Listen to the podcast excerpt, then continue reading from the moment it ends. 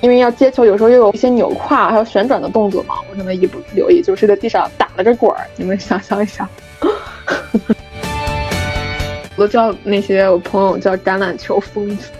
可能一周可能四五打吧，就是特别夸张。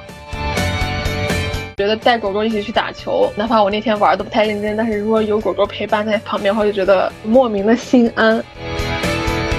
但其实就是女生来玩的话，是我不会有任何的，就是想法去 judge 他们啊。就是女生能来运动，就是一件好事了。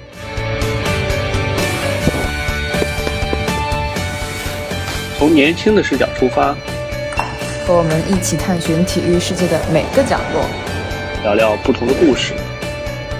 请回答阿拉斯加。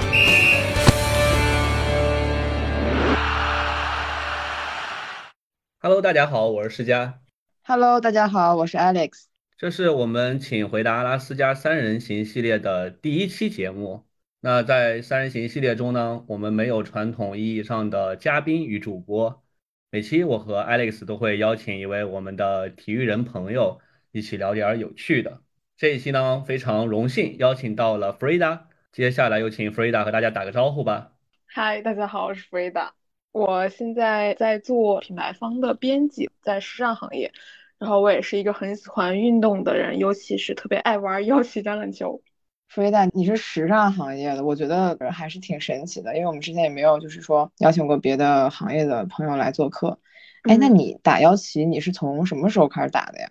我基本上从二一年十一月，我特别清楚这个记得这个日子，我加入的日子，因为像我最近认识的就是球友啊，他们都是可能最近玩，顶多也就小半年，但是我玩时间就比较长了，但我可能没有大家玩的那么专业，我就是陆陆续续、断断续续的，中间也受伤呀什么的，但是就是一直在坚持，嗯，还挺喜欢这项竞技类运动吧，也是我除了撸铁健身以外，还有什么徒步啊。唯一一个玩的竞技类的运动，其实我发现啊，就是去年腰旗是很火的嘛。那你像你是前年就已经加入到这个运动当中了？你是就是有人带你吗？还是说怎么样？嗯，其实我有一个非常大的契机，就是可能这点与很多人不太一样，应该是。但如果就是压力比较大的那种行业的话，可能会跟我有一一样的情况，因为我之前第一次十一月份加入时候是。上海时装周刚结束，可能我们刚加入的前一周，我还在就是跟那个公司一起办秀呀，这样子。因为我们公司会负责上海一些设计师品牌的秀嘛，我在这时候就会比较密集。然后刚好我其实二一年七月多搬来了上海，也没有在运动，就是循环渐进的在尝试一些新的运动。但是为什么参加幺七橄榄球呢？是因为那时候就是我一直想玩一项户外运动，就能让我快乐，能让我晒到太阳的。然后我在外面就跟不是时尚行业的人多接触的运动，然后我当时就在小红书上留意到了，然后就私信了他们的社团。然后当时就是因为刚搬来上海那几个月吧，然后有就基本上一直在搜索，因为刚搬到一个比较陌生和新的城市嘛，可能就是需要这样的搜索的。然后。当时有时装周又比较密集，就是每天就是要打扮的花枝招展，然后去各种不同的活动，要接待各种不一样的人。虽然我们是公关公司，但是我主要做的是编辑的岗位，啊，但是那个时候因为我们是属于小公司嘛，公司人比较少，当时就是也要做一些公关的业务吧，算是，就是要一起接待那些 KOL 啊，就是能想到那种时装周的那种现场，然后当时觉得特别累，就是接触了一轮人以后，自己就是怎么说，就是。随时要爆发的感觉，然后我当时就，当时其实第一个想尝试的是飞盘，飞盘火的挺久的吧，比较些橄榄球要久很多。嗯，对，我感觉飞盘可能是在，因为我我知道上海一直有挺不错的飞盘俱乐部，可能已经有十几年的这种学校内部的社团都有飞盘，但是幺旗我真的我是真的从二二年才知道，从小红上才看到慢慢火起来的。你加入的时候，当时整个上海玩这项运动的多吗？当时我记得我第一次去的时候，还在地上摔了一跤，很清楚的记得是在一个周六的上午十点，然后去了第一次去西岸领 太详细了。我印象之所以这么深，是因为就是我玩一些橄榄球这一年半载吧，也就是也。一边玩也记录了我自己的身体啊，包括思想呀，还有外观上的一些变化，都改变挺多。所以我对我加入一件事情第一件事的一些小细节，我都记得特别清楚。当时就是肚子上肉还蛮多的，我当时穿那个莱顶呀，上面也穿那个，这是安德玛的嘛，那紧身的紧身的衣服，然后戴了个那棒球帽，然后就是特别笨，因为当时都不知道怎么接那个球，还老怕砸到自己，然后跑的还特别慢，我现在都记得那照片我都还存着呢。因为要接球，有时候又有有一些扭胯还有旋转的动作嘛，我可能一不留意，就是在地上打了个滚儿。你们想象一下，那当时大家都笑了。我记得当时去的人，就是也有一些他们经常玩的，呃，也有一些就是明显就是撸铁的人群，因为有些会有一些肌肉男，我记得当时看到过，呃，合照的时候也有。那你你作为新手去的时候，你身边新手多吗？还是说啊，他们都已经就玩了有一段时间了？嗯，当时新手特别多，就是直到我循环渐进玩半年多以后，还是有很多新手新手来，但是现在可能新手没那么多了吧。嗯，之前呃，我记得那第一次玩的时候有看到过，就除了这种健身人群，还有一些就是就明显到感觉到他跑动很快，一看就是要么就是从事体育行业，要么就是经常运动的人，然后他们就是可能跑的时候然后接球时候会比较标准，嗯，他上手快，嗯。对的，对的，所以当时我跟他们比起来说，我就是略微有一点点自卑，略微有一点点的，就是说实话啊。哦，你不是说你之前就是也撸铁吗？那其实也是有运动基础的呀。运动基础，但是是，但是其实是搬来上海才开始运动的。你之前在北京的时候工作更忙一些，都因为北京你们也知道，应该就是很多人会觉得没有什么生活而言，就纯工作。我在北京也是这种状态。真的，就我上一周。哎，我上一周不是在北京待了四天吗？我觉得就是大家好累好忙，没有面无表情。然后地铁上面就特别特别搞笑，就当时我跟我朋友正在说话，然后地铁停了，就到站了停了，然后他门一开，就是特别安静，什么声音都没有，就我们俩在说话，然后我就突然我就不敢说了，就是我一个异行人，然后给我整社恐了。嗯，你知道吗？北京地铁，我快吓死了。嗯，是的，是的，还有一个北京太大了，就是假如说你要找到一片操场、一片篮球场呀，或者你要去到那种，比如说奥林匹克公园那附近，如果不住在海淀的话，你要再去那边运动的话，就是比较难。像我知道，我大概也听说到一些北京那边的摇旗橄榄球社团，可能办的肯定就没有上海好，因为上海就是这边可能工作压力会相对来说没有那么大，并且主要是上海就是去哪儿都比较方便，没有说北京那边。因为你要坐地铁的话，至少也得两个多小时吧，并且北京就是堵车真的很严重，跟上海堵车我觉得不算是一种情况。北京俩小时也太夸张了吧？我觉得上海一个小时基本上差不多。对，一一小时能跨浦东嘛？你就到浦东。对啊。在北京的话，我觉得是至少得两小时起步。但你要去海淀这类的地方的话，那时间就更长。对。太可怕了。刚刚说是。那个北京的场地会少一些，那你们在上海场地会够用吗？是不是基本上还是用足球场比较多呀？嗯，我陆陆续续到现在为止去了三四个社团吧，但是经常去的只有两家社团，幺七橄榄球的，因为我会比较去我熟悉的场地，那他们的场地话可能就是一周有三到五个吧，不同时间的场地。我感觉他们应该是已经定好了，就长期合作这种。到每个时间段的话，可能跟别的社团来岔开。假如我今天去的是哈斗的，然后可能过几天就是别的社团来用这个场地。那你们同一个社团，就是他会租不同的场地吗？我知道的有的社团就是固定的，就像之前他们也会租卢湾啊，现在就只在古北那边，呃，有些场地是专门他们这个要起橄榄球社团来玩的。然后其他的社团就是轮番着，像浦东啊、什么长宁啊也都有的。因为我之前问过别的球友，像他们像住在浦东的话，他们就会更偏向于去浦东一些。你像我住浦西的话，我也就会更偏向浦西一些。但是像我去到那种浦东的场地，人比较多也比较好玩的话，那我也会选择就是一周去比较远的地方去跟他们那边玩一次，因为氛围比较好嘛。嗯，是不是球友还是挺重要的？嗯，是的，但还有就是说到球友这个，就是我发生了一个特别大的变化。原先可能一年的时间吧，我都是一直一个人在玩，也从来不说话。主要是源于我之前那个时装周期间，就是工作那个是 social 的太厉害，就是每天都要打扮，穿不一样衣服就特别累。然后到我自己去运动的话，就是想只想简简单单的开心一些，就没有再跟任何人说话，就一句话都不说，很沉默。那你那你也太神奇了吧？他就是因为你像这种团体运动吧，对吧？它虽然竞技，然后但是它也分团体。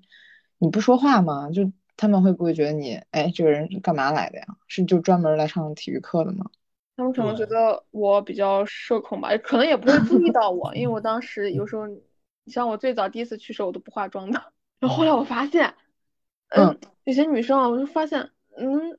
啊，我就说，美，怎么怎么来运动还化妆？嗯，当时我因为我也毕竟自己刚加入这种运动行列，然后我就发现他们就化妆，后来我就也化了，就是稍微化着淡妆，让自己有气色一点。其实因为每次因为你们要拍合照，对不对？对的对的，也会拍你就是那种狰面目狰狞的照片嘛，我觉得还是稍微那什么，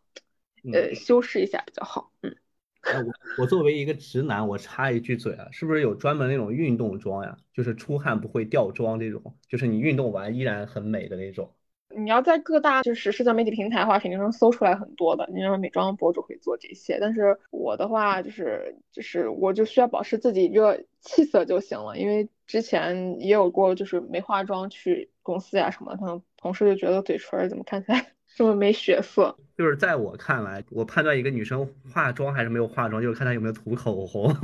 嗯，好像是的，好像是的，因为我不是特别喜欢打腮红嘛。有时候我就不喜欢涂口红，然后就有时候就打腮红打特别重。像之前去公司的话，那个老板他问我脸怎么了，然后我后来就是去运动的时候也经常就是打比较重的腮红，我觉得会让我有气色一些，并且见到就是我别的球友的话，我会给别人留一个比较好的印象。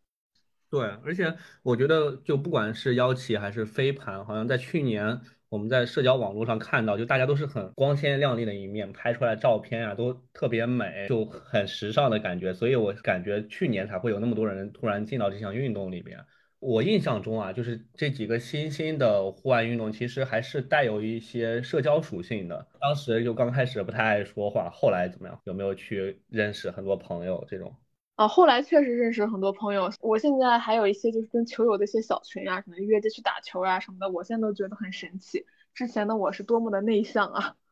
真的就是一言不发，因为我觉得很累，不想跟任何人说话，就是想着打完球我就老老实回家就行。然后现在的话会跟球友们一起吃着饭呀，然后还会就是进行一些别的运动呀，或我们再约着去，哪怕去徒步呀，去户外都行。是我之前就是没有想过的，会认识一些朋友呀，就同样喜欢运动的朋友。那那会不会有人就是纯社交目的的来参加邀请啊？当然会了，这个应该是在任何场合都会有这种情况吧？你尤其又是一项新兴起来的运动，然后又是女生比较多，所以就是能要来社交人肯定是蛮多的。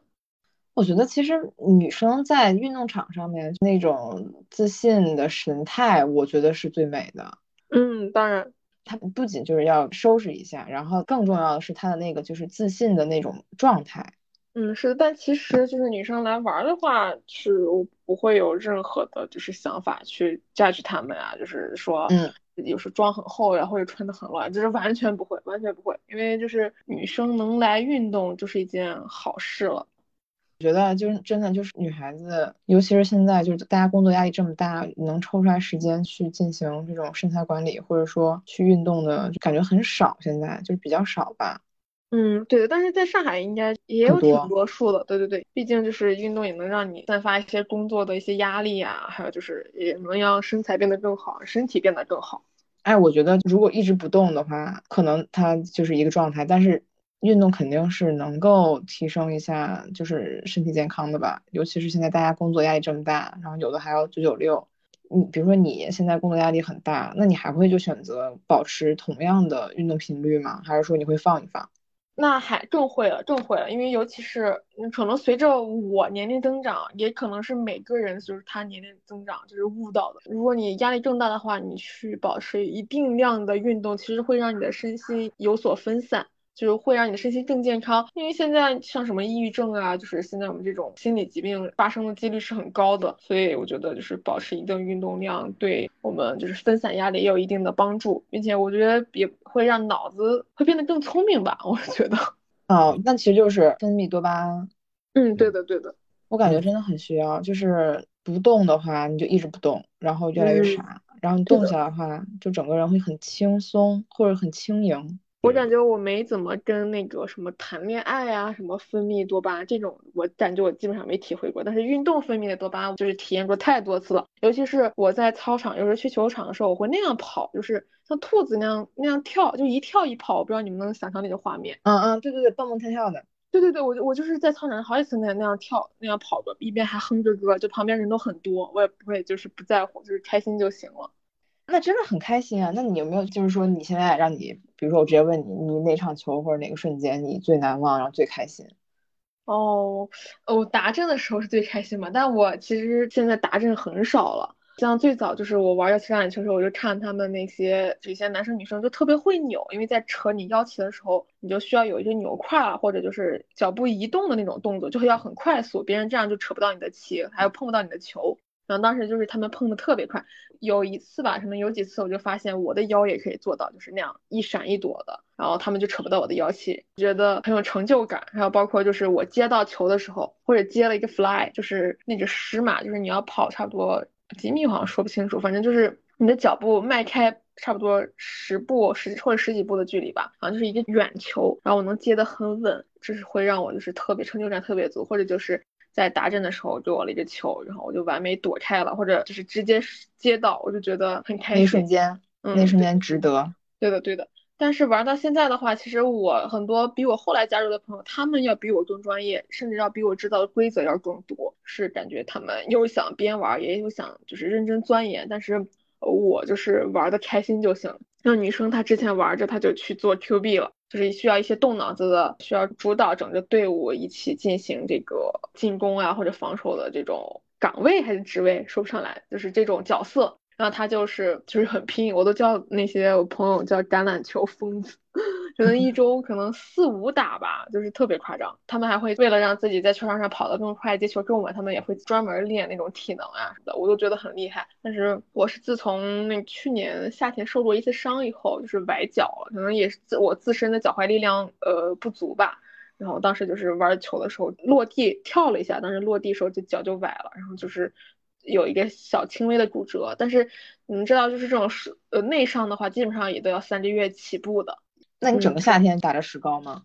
我因为我是比较轻微的哦，对，那当时也需要打石膏，但是我没有选择打石膏，我选的是支架，因为去年夏天上上海特别特别热，你们应该记得，我应该受不了那石膏，我就先用了支架，然后后来就是恢复了以后吧，我十一月立马就去打球了，我甚至为自己营造了一个 回归的感觉，就是自己给自己加戏。我就记得清楚，今天我们那天回去第一次打的时候，因为其实那些社团的助理人啊，就是可能也别的球员，其实也会眼熟我的啊。但是我当时就是第一次回归去的时候，我就觉得好陌生，又熟悉又陌生。然后当时回归的时候还涂了个红唇呢，我从来不涂，基本上如果没有上镜需求，我不可能涂红唇。然后那天我就涂了个红唇，涂了一身黑，然后还专门去打了球。我发现我跑步跟以前一样，基本上没有任何影响。哦，那那你脚恢复了几个月恢复好的呀？嗯，三个月，这个也要后后来好多人问我，因为当时就是七月份之前，我还跟别的球友一起去看比赛，橄榄球比赛，然后还一起去徒步呀，就包括这种运动啊，就认识了同样很多喜欢运动的女孩，然后我们就一起去玩。当时就是大家也很关心我，就问我什么时候恢复呀什么的，反正是整用了整整三个月。那你身边呢？你身边有没有人就比如说也受伤，或者说就怎么样？去年夏天开始吧，就是我受伤的那段时间，陆陆续续在小红书上看到了不少因为腰旗橄榄球和飞盘受伤的人，感觉好像女生偏多了。那可能参加这项运动的人，可能女生占比是比较高的。这个其实我有点没想到，因为我我知道腰旗橄榄球可能是从美式橄榄球简化的一种运动嘛，可能就是为了减少受伤。但我没想到居然还是有这么大的这个受伤的风险。哦，是的，是的。说起这个，还有装备橄榄球和这腰旗橄榄球的这个，我就之前看到很多评论嘛，就是他们说这个腰旗橄榄球是小孩子玩的，真的大人或者什么就要玩那种装备橄榄球。但是就是说句话，就是感觉站着说话不腰疼，因为如果不这样做的话，那很多人，你像我的话，那我肯定就不会参加这项运动了。因为主要是装备的话，那个受伤几率太大，所以觉得要去橄榄球就是在国内这种兴起，尤其是在上海吧，我觉得兴起是一件很好的事情。包括我其实最早看到很多女生，就包括我自己一起去到操场上运动。你像在之前的话，我都没怎么上过操场，有种对体育哈，在这种户外有种天然的恐惧，可能就是女生不自信吧。嗯，你像就是后来就是有这种上到操场的机会吧，我甚至还就是还想去参加更多的那种竞技类运动。或者就是徒步啊、爬山这种的，就就通过这项运动的话，我可以延伸到更多的那种户外的运动。嗯，我们刚刚提到说是腰旗橄榄球、装备橄榄球，也叫美式橄榄球嘛。我觉得其实我们的听众对我们这个运动场景还不是那么熟悉，也就弗瑞达可不可以就给大家稍微普及一下腰旗橄榄球和美式的关系，然后它是怎么演化过来的？这方面的话，我其实只能说就是了解一点点，因为毕竟我不是从事这项运动的人。但是大家会有，毕竟比较喜欢这项运动嘛，大家有听到身边他们这些专业的人会说一些。但是腰旗橄榄球，我最早我以为就是真的就是新兴起来的一项运动，但没想到美国早就有了。像我认识到那个就别的呃，在上海从事腰旗橄榄球这项，可能他们搞青少年的这种啊，是都做了很多年了，可能会送一些中国的一些孩子呀去美国去发展腰旗橄榄球啊这种或者装备橄榄球什么的。我之前好像都没怎么接触过橄榄球，包括有一次我去一个社团玩的时候，啊，那边的教练就是我们有没有在聊天嘛，看到我们在空闲的时候还在操场上扔球，还特别多人，就是扔球一起玩，他就特别感慨说，在之前都没有人玩这项运动的，说没想到这两年这个腰旗橄榄球开始兴起以后。然后可能有些商业的机会吧，就突然有很多人一块儿，无论男女吧，玩这项运动，他就觉得很感慨。我心里也是这么想的，因为其实能体会到之前前几年他们可能作为一个专门打橄榄球的一些专业选手吧，有可能会路子没那么多，有可能，但是这可能也只是我有那个信息差吧。我记得我二一年的时候，我们学校就是上海体育大学，对不起，今天刚改名了。上海体育大学，我们学校给我们就是发了一张票，二零二一年的幺七橄榄球决赛的门票就在江湾体育场，我就跟我同学们就去了嘛。我们就发现，反正观众席是没有坐满的，但是比赛真的很精彩。那个是我第一次直接就是现场看，到第二年就到就是到去年嘛，二二年，然后就突然火了，然后我就觉得，嗯，这个运动是终于要起来了。那现在，比如说弗瑞达，你刚开始接触腰旗橄榄球的时候，是不是其实有一部分人是从装备橄榄球过来的？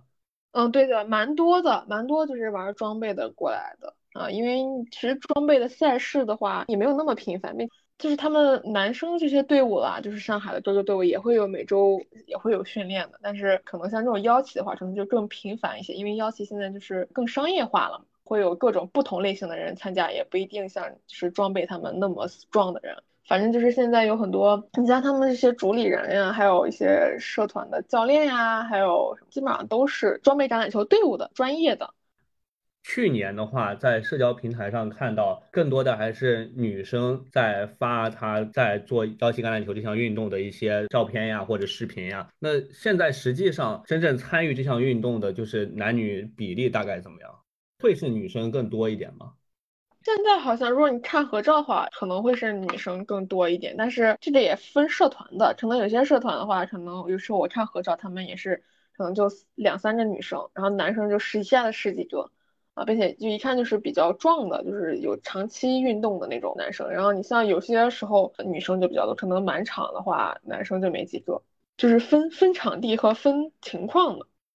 呃，我理解就是，比如说像飞盘，它是一个强调非身体接触嘛，所以它可以男女同场竞技，可能不会有那么大的力量的悬殊或者身体的悬殊。但是像腰旗橄榄球可能会有一些身体的接触，那这种情况下，男女都在场上，会有一些实力上的这种差距吗？哦，会有些在的，就是我特别佩服，你像尤其我受伤以后，我就特别佩服那些别的球友，他们在。女女生啊，尤其女生，她们在球场上特别拼，特别佩服她们体育精神，但同时也就是也希望她们就不要受伤，因为我这几次看比赛的时候也看到过女生陆陆续续受伤，反正很佩服她们，因为你像我之前有时候可能去玩 pick up 的时候，就是那种小比赛、小玩的时候，跟比我高很多的男生一起的话，我可能我觉得我的身高。也不算太矮，但是感觉只能到他腰旗上面，他挂腰旗位置上面的一点点。像他冲过来的时候，我要把他旗，感觉就是像一块巨物飞过来了一样。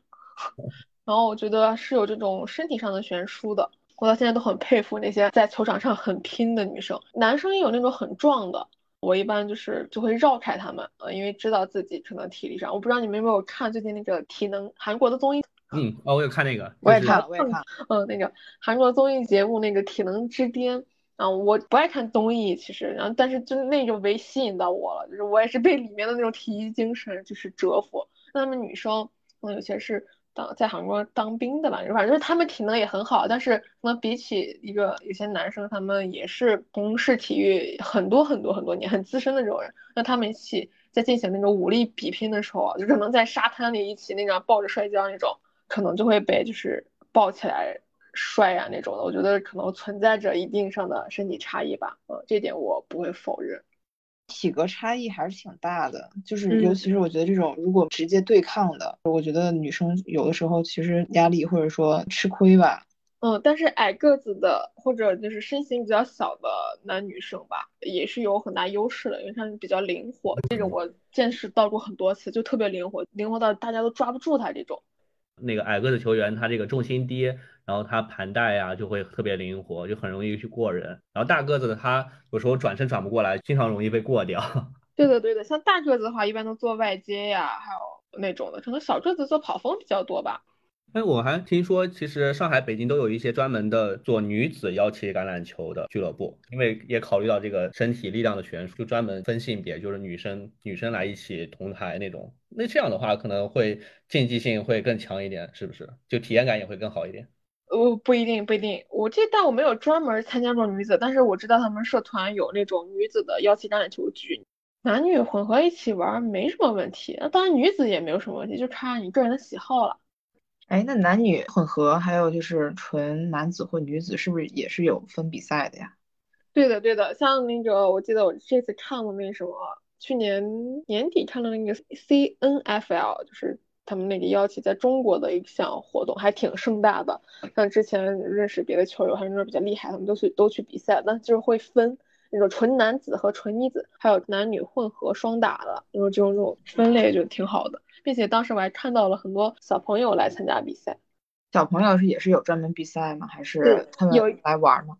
小朋友专门比赛，专门比赛的。还有一个就是，我记得当时朋友他们还对仗了高中生，因为还有高中那种女生的队伍，高中男生的队伍这样子。哦，那很酷哎，像高中里面的社团这样子吗？对的，对的。但我感觉他们以后应该就是对标那种，可能就直接去美国呀、去海外的那种邀请橄榄球那种选手吧。国内现在就是有比较成熟的这种邀请橄榄球全国性的这种赛事吗？呃，应该只有上海有吧。我目前收到的信息是这样的，其他城市我没有看到，应该只有上海，因为上海像留学的人本来就比较多，并且上海有很多可能就是美国橄榄球那边协会，但是在中国工作啊这样的城市，他们的员工啊这样，所以就是上海比较能办得起来吧。它是属于那种上海城市业余联赛吗？还是那种上海市大学生橄榄球比赛这种？哦，全部都有，你能想到的这些方式都有的。像我之前好像看他们银行赞助的那种很大型的比赛也都有。所以就是现在上海的整个幺七橄榄球，它已经形成了一个赛事体系，分性别或者分年龄段都已经相对比较完善了。对的，我觉得还蛮完善的。当然他们肯定国内也是在探寻嘛，毕竟这个也没几年。我觉得正式的话，可能也就两年两三年。我印象中，嗯，我是听到上海有很多，比如说美籍华人，或者是直接就是美国人，他们本身在上海的时候，就会在他们那个小圈子里面就会玩这项运动，然后慢慢慢慢是被更多的人熟知，然后大家才知道摇旗。嗯，是的，是的。之前我记得他们有时候有一些在伍经会请一些外联的选手，哦，外联的球友啊什么。反正之前看他们装备的时候，会经常会有黑人，就是他们那种。就明显身材优势更强壮，并且个子更高的那种人，我当时就是去看装备战的时候有留意到，就发现他们身材的那个天赋很好。你现在的状态是玩幺七橄榄球，可能是娱乐为主，还是说会有一些竞技性的比赛去参加？那如果就是竞技性比赛的话，是不是平常会要有保持一定的训练量和运动量，去为这个比赛做一些准备？嗯，是的，是这样的，但是我主要是娱乐为主，因为之前我刚才也说过，就之前受伤过嘛，也不想就是再就是重复上一次的那种情况，所以最好就娱乐为主。但我其他的球友其实他们都有定期去比赛的，那每周可能会去比赛一次，大家都蛮拼的。哎，你会不会带你小狗狗去那个球场呀？哦，说起来这个，就是我甚至希望他们那个搞要骑橄榄球的这些社团，甚至搞一个宠物专场。但是后来能想到他们为什么不搞，就是因为很多有些操场它是不让狗狗上去的，并且可能也会有一些可能粪便啊什么，有些主人不不处理啊，这样子就是会给那个操场造成影响，所以我很能理解。但我很希望他们有一场这样的活动，因为很多玩一起橄榄球的人也有很多有狗狗的，然后就觉得带狗狗一起去打球，哪怕我那天玩的不太认真，但是如果有狗狗陪伴在旁边的话，就觉得会有莫名的心安，我就觉得很快乐，甚甚至就是可以打开一些商业活动的市场，但也只是我的一个想法，我还没有跟任何人讲过。因为我现在正好也在做户外运动嘛，别的运动有一点点想加入这个狗狗这个元素。看到有的品牌它可能会做这种狗狗伴跑，就是它去夜跑，然后带着自己的狗一起的那种。我前段时间还听到 Shake Shack 他在做一些联合的活动，他在做这种狗狗瑜伽，就是抱着抱着狗狗去 Shake Shack 的店里边，然后去做瑜伽，就哎觉得觉得这个还蛮酷的，就你想象不到他会怎么能把这两种给它融合起来。嗯，是的，是的，我觉得这是很好一个点，并且我觉得是对他们之后做正商业的一些品牌合作吧，营销用可能会有帮助。但是这些想法我还还没有聊过，不知道有没有机会去跟别的社团主理人聊一聊。结果在我们阿拉斯加先说了，是吧？嗯，对的，对的。有商业机密，商业机密。我，因为我之前看群里头，他们也有别的人会问有没有，就是能不能带狗呀什么的，但是就是一般情况下是不能的。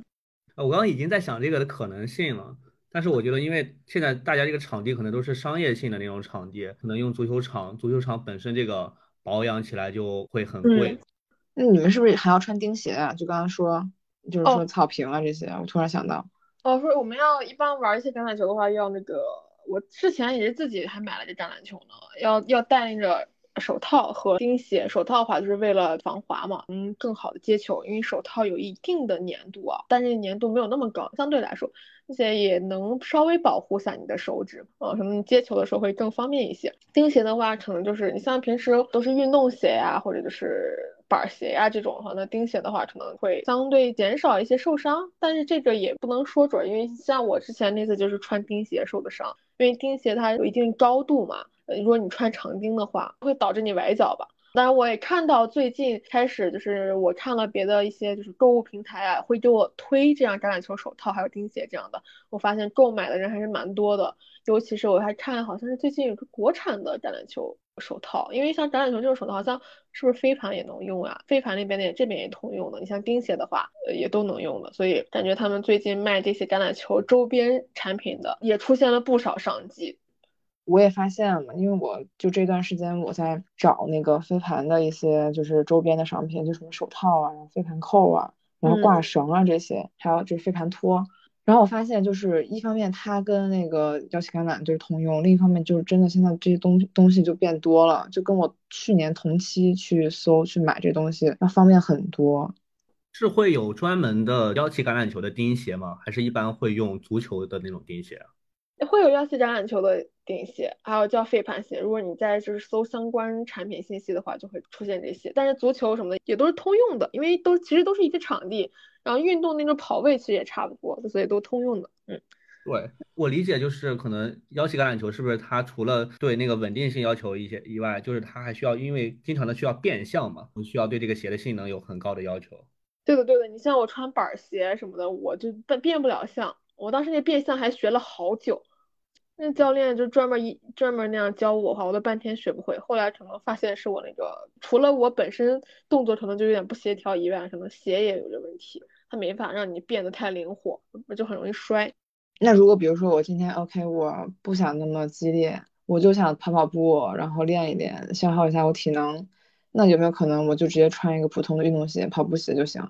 可以啊，可以啊，我像我之前我就经常穿，哦，其实这次受伤以后吧，就受伤后我就没有再新买钉鞋，之前那双就给扔了，然后别人还说那不是鞋的错，你再把鞋给扔了。那最近也在看新的钉鞋，更好看一些的。我比我个人比较喜欢白色，因为白色单品就叫百搭，尤其是呃那种夏天呀，还有就是一年四季啊的那种运动的衣服啊，就比较就有别的颜色，那白色就会相对百搭。所以我就想着最近还会再入一双，像你像橄榄球手套的话，像我别的队友他们都好像都买了好几双了。我的那双有一双粉色的，当时是好像就是快卖没了，是 Nike 的，然后现在好像大拇指那边被我戳了一个洞，我都还继续用。它磨损很严重吗？你多长时间就会磨损到这个程度啊？就正常的磨损嘛，你看这玩了一年多了，有时候下雨也带过，然后出去就摸那球都脏兮兮的。可能小几个月会就会出现磨损，但我也不清楚啊，因为其他人他们换就是可能就是比较喜欢这些吧。那我觉得就是一双钉鞋和一双 橄榄球手套对我来说就够了。你有发现就是现在很多品牌它不是开了这种橄榄球的线嘛？就是之前我们聊过那个安德玛，嗯，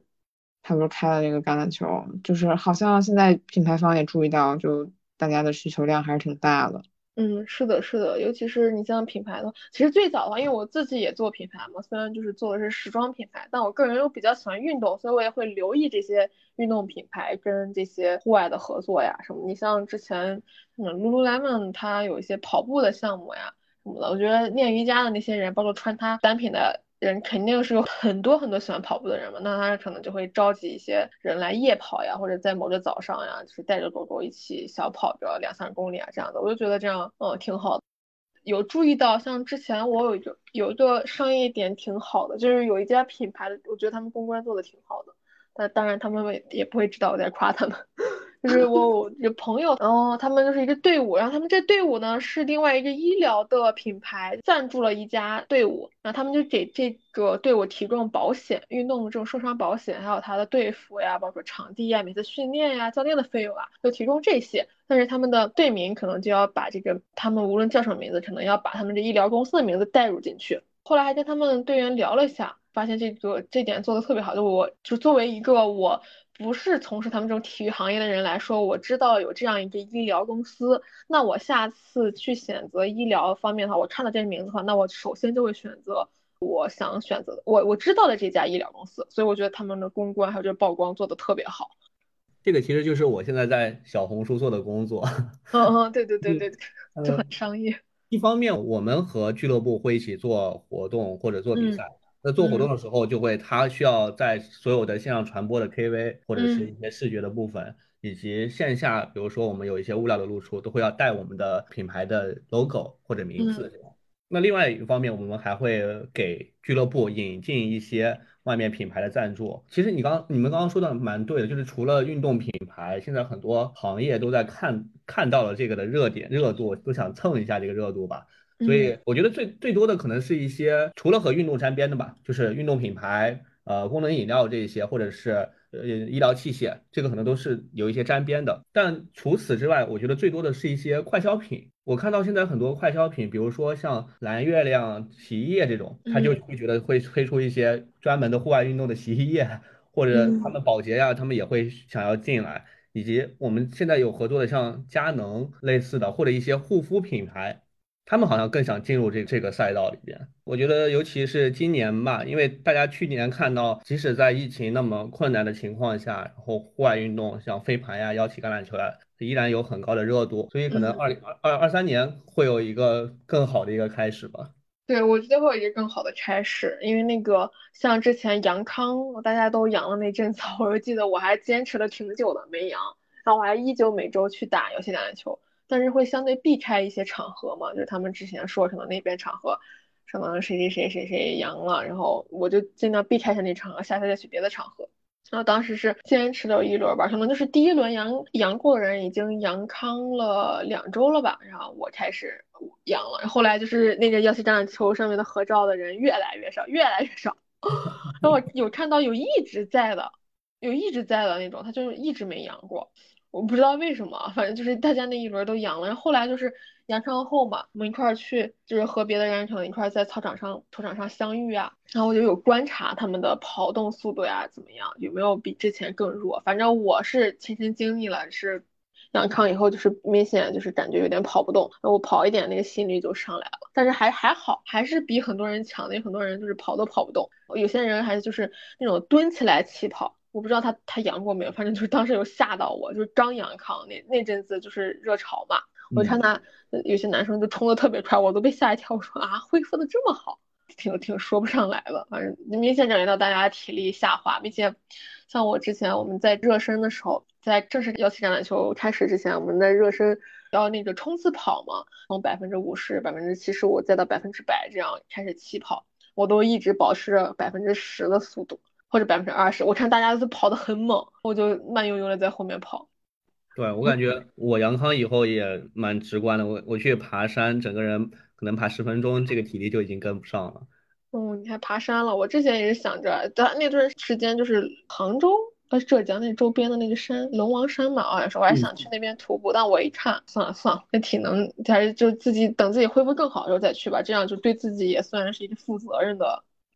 是真的，就是严康，我觉得大家一定要保证好自己恢复的差不多，然后再进行剧烈运动吧，因为我感觉毕竟是肺功能就是稍微会损伤一点吧，或多或少，体能你身体素质再高再强，我觉得你阳了之后多多少少还会损失个百分之十到二十吧。我觉得康复就是我前一段就我一个朋友，就是他是体能教练跟我说，他说他已经一个月了，他还没有恢复到就是他阳之前的训练的那种水平，然后我还挺震惊的。他说他周围的人，你身体素质越强，你恢复的需要的时间会越长。Frida，就是你是我们三人行系列的第一期节目第一个嘉宾嘛？那我们就设置了一个环节，叫做慢问慢答。这个环节呢，其实是我们准备了几个问题，就想直接问你。首先，第一个问题，你最喜欢的运动品牌和运动单品是什么？哦，我最喜欢的运动品牌莫非是 Nike？我最喜欢的单品是瑜伽裤，因为我知道的运动品牌好像相对来说没那么多，但就是广泛认知上和我买的单品比较多的，好像就是 Nike。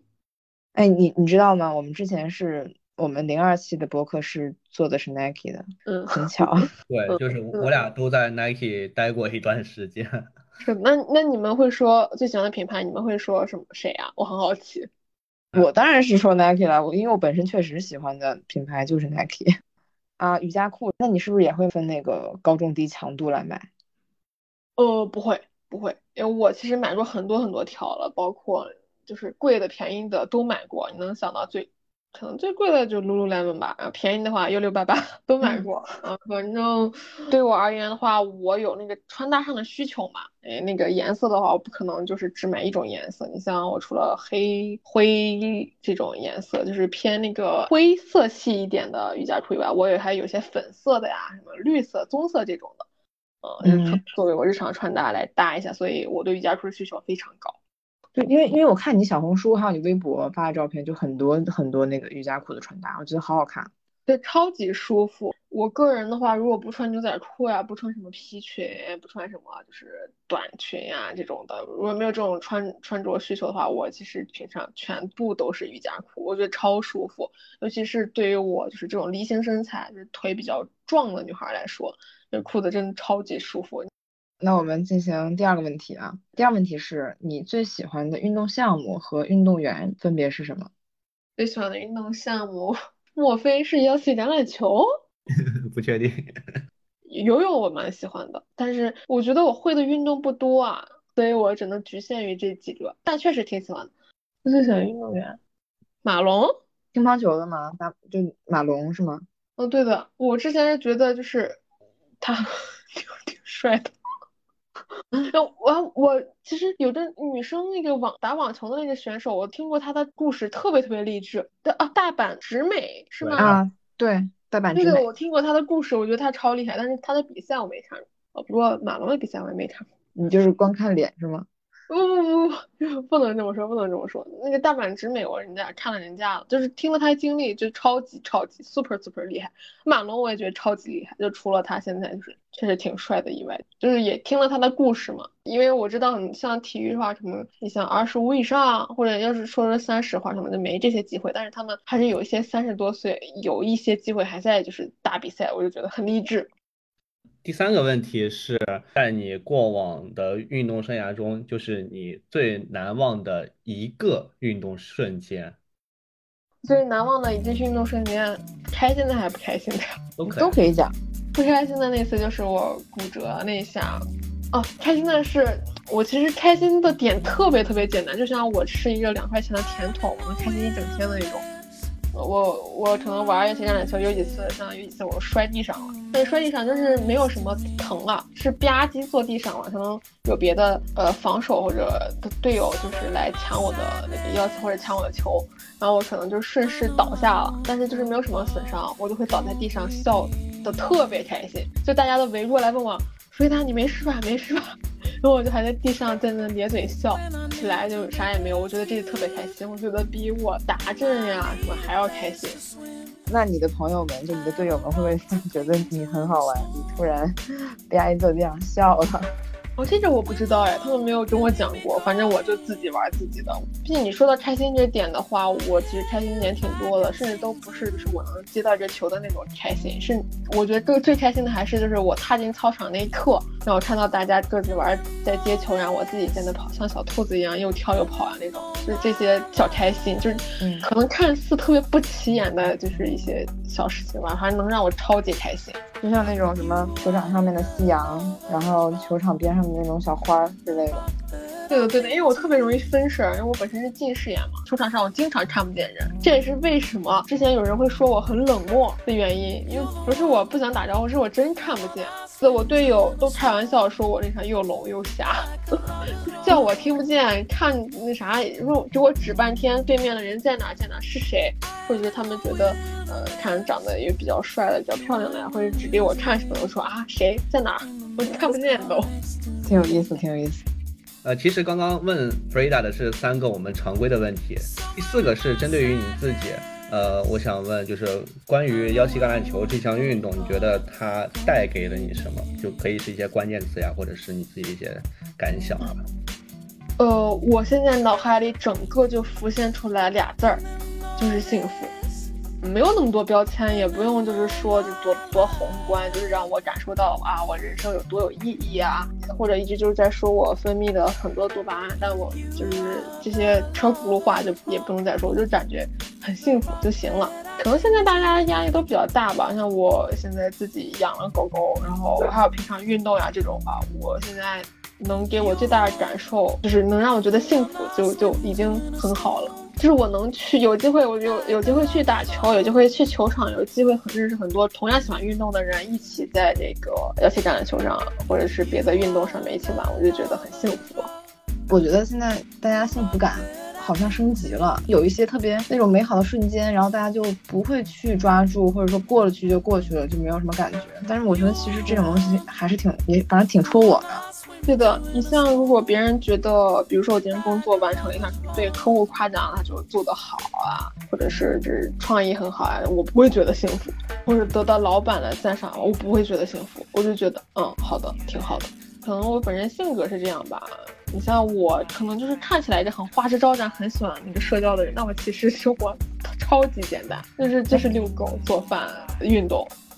Frida，我其实也关注你小红书还有微博，这有一段时间了嘛。我其实想好奇一下，你就是今年这一年的人生目标和规划是什么呀？我今年其实我也不想说什么宏大的理想，说我今年要完成本额什么什么。我觉得那样会让我，就是我本身自己是焦虑感很严重的人，如果说这么多的话，就会让我自己焦虑感不断的加深。所以我就希望今年这一整年，我能多多参加更多的运动。多多感受到很多幸福吧。